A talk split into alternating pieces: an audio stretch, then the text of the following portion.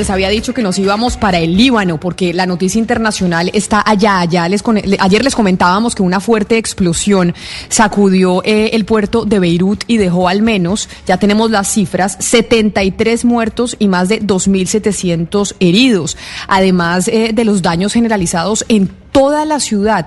Las imágenes de lo que sucedió ayer en Beirut son devastadoras y precisamente nos vamos para el Líbano a hablar con eh, la periodista Marcel Iraní, que es una periodista eh, libanesa y quien nos acompaña a esta hora desde Beirut. Marcel, bienvenida a Mañanas Blue, gracias por, eh, por acompañarnos y por atendernos en estos momentos tan devastadores para el Líbano. bueno, gracias a ti por interesarse por, por lo que está pasando aquí también. Gracias. Marcel, hay muchas eh, teorías y se ha hablado de muchas eh, razones por las cuales se pudo haber eh, dado esa explosión. Primero se habló que era un almacén de pólvora, eso ya se descartó. Ahora se habla que había una gran cantidad de explosivos que se habían depositado en una bodega durante seis años en un almacén ahí en el puerto de Beirut. ¿Ya se sabe esos explosivos de quién eran? ¿Por qué se venían almacenando esos explosivos ahí durante seis años? Bueno, eh, solo para que se sepa, pues en cinco días saldrá el, eh, documento definitivo que explicará todo lo que ha, todo, todo lo que ha pasado. Pero por ahora la versión oficial eh, que se está diciendo es la siguiente. Pues hace seis años hubo un problema con un barco que estaba pasando, digo, de tránsito desde el puerto de Beirut, pasando desde Beirut al, al canal de Suez. Y allí una empresa libanesa tenía un problema con este barco y pidió al tribunal a un tribunal libanés pues de confiscar todo lo que tenía el barco por problemas digo de que tenían eh, digo entre ellos pues el, barco tenía deudas con esta compañía con esta empresa y eh, pues se confiscó todo y se dejó en el puerto de este de una de una manera así como eh, provisoria digamos. Pero durante todos estos años se ha se ha pedido varias veces a los tribunales que se tome una decisión eh, para, hacer algo con, este material. Eh, no se tomó ninguna decisión durante todos estos años y la explosión pasó porque, eh, porque hubo un hueco, un hueco en, la puerta principal de este tanque donde se, se, dejó todo este material explosivo y había como unos obreros trabajando arreglando este hueco y fue allí cuando soldando, lo, soldando la puerta, eh, pues salió una llama y pues explotó, fue, primero hubo un incendio y después explotó todo, así fue. Pues hasta ahora es la versión oficial, más o menos eh, es lo que se está diciendo. Marcele, fueron 2.700 toneladas de nitrato de amonio, lo que se básicamente lo que se conoce hasta el momento que se guardaban en ese barco. Un barco además que es propiedad de, de, un empresario ruso, el barco se llamaba Rosus. La pregunta es, ¿todo esto cuadra con la versión oficial de que el barco era un barco abandonado de un empresario ruso que tenía 2.700 toneladas de nitrato de amonio? Pues la verdad es que no se sabe nada más y ningún oficial está diciendo nada más. Por ahora lo que están diciendo, bueno, la verdad es que la, ciudad está devastada, es una catástrofe tan grande que lo primero es pues recoger, digo, las heridas y los heridos y todo eso, ¿verdad? Entonces lo que se habla ahora oficialmente, esta versión que, que acabo de decir, todavía no hay ninguna, ninguna persona ha dicho nada más y nos, nos están pidiendo dar un tiempo de cinco días para la investigación y para, para que, digo, han, han dicho que en cinco días pues eh, dirán con más detalles todo lo que ha pasado, pero en conclusión digo, lo, lo, lo, más claro es que es una negligencia pura y dura, digo, es lo que ha pasado, es la negligencia de, de, los, de las personas encargadas de, de llevar a cabo, de proteger a los ciudadanos. Marcel, hoy en una columna del New York Times, eh, el analista político Faisal Itani, él habla del puerto en sí, de los poderes del puerto. Entonces dice que el puerto de Beirut en este momento es presa de poderes políticos, criminales y de milicias y que hay un nivel de corrupción pues que eh, del que no sabe el mundo. Hablemos un poco de lo que no nos están ocultando y que realmente qué es lo que está pasando, realmente qué es lo que está pasando en el puerto de Beirut. Pues la verdad, el puerto de Beirut todas las instituciones estatales eh, son un lugar de corrupción, la verdad es así, porque, porque el país lleva desde hace muchos años viviendo una corrupción muy profunda, que esa corrupción ha provocado la crisis económica desde hace un año más o menos.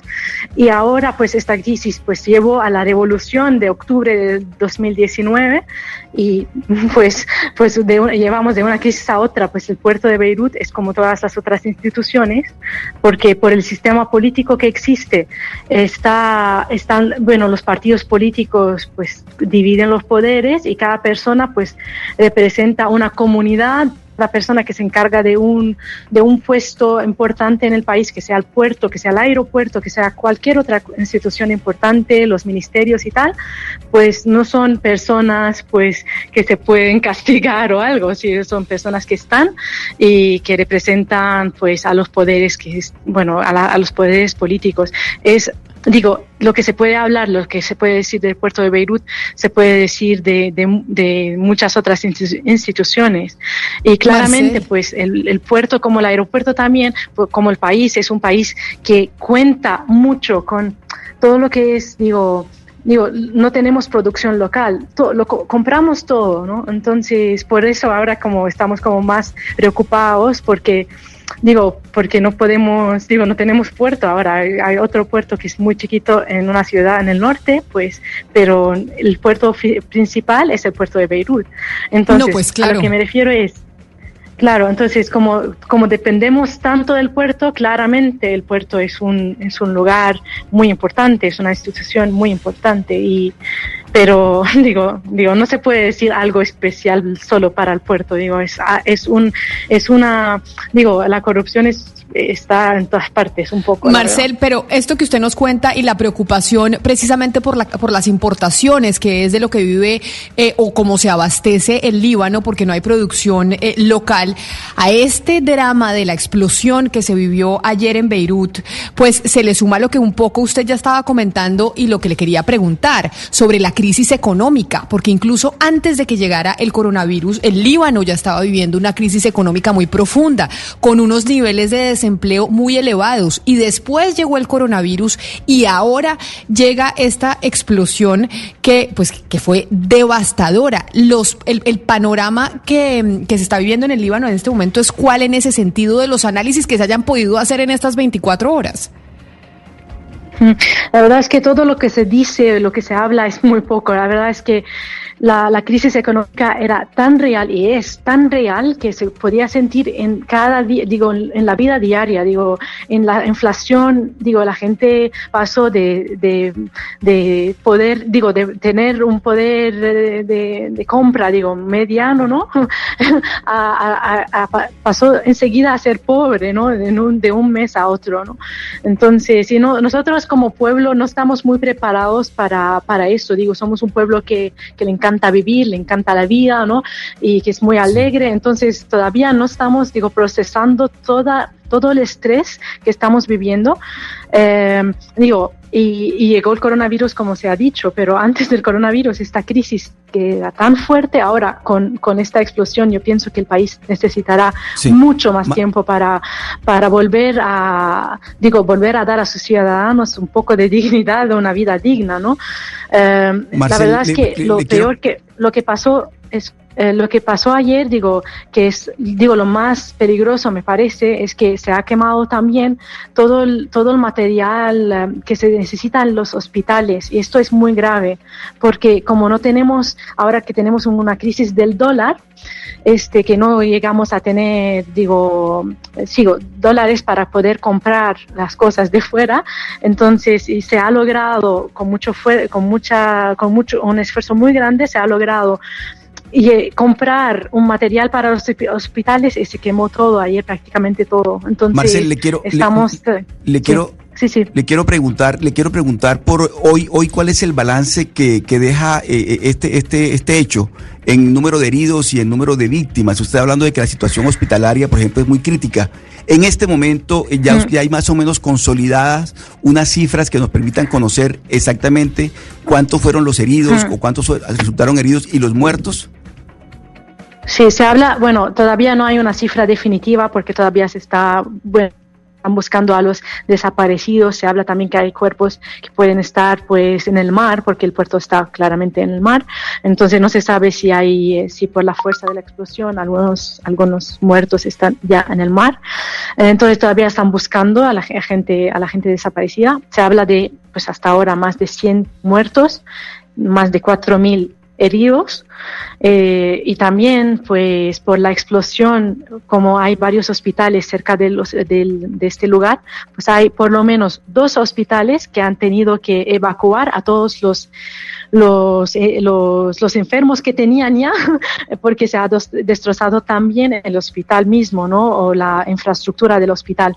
Entonces, la situación en sí es como que ahora, hasta este momento, ya pasaron 24 horas, no se puede medir con exactitud, digo, con certeza el, el, tamaño de, de, esta catástrofe, de verdad.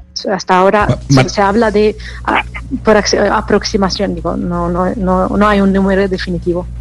Sí, hasta el momento se está hablando de unos 100 fallecidos y más de 3.700 heridos. Eh, Marcel, eh, ayer el presidente Donald Trump en la Casa Blanca habló de lo que parecía ser un terrible ataque. Y dada la circunstancia llama, llama el interés de que esta explosión ocurre en la semana en donde se va a decidir si estos cuatro miembros de Hezbollah que estuvieron involucrados en el asesinato del ex primer ministro Rafik Hariri en el 2005 eran culpables o no. ¿Se genera algún tipo de suspicacia en el gobierno nacional y en Beirut sobre algún atentado terrorista o la responsabilidad de Hezbollah detrás de esta explosión? No, no, no se habló en ningún momento de eso. Eh, la verdad es que la teoría de conspiración, de conspiración siempre está y, a veces eh, pues es más o menos lógica.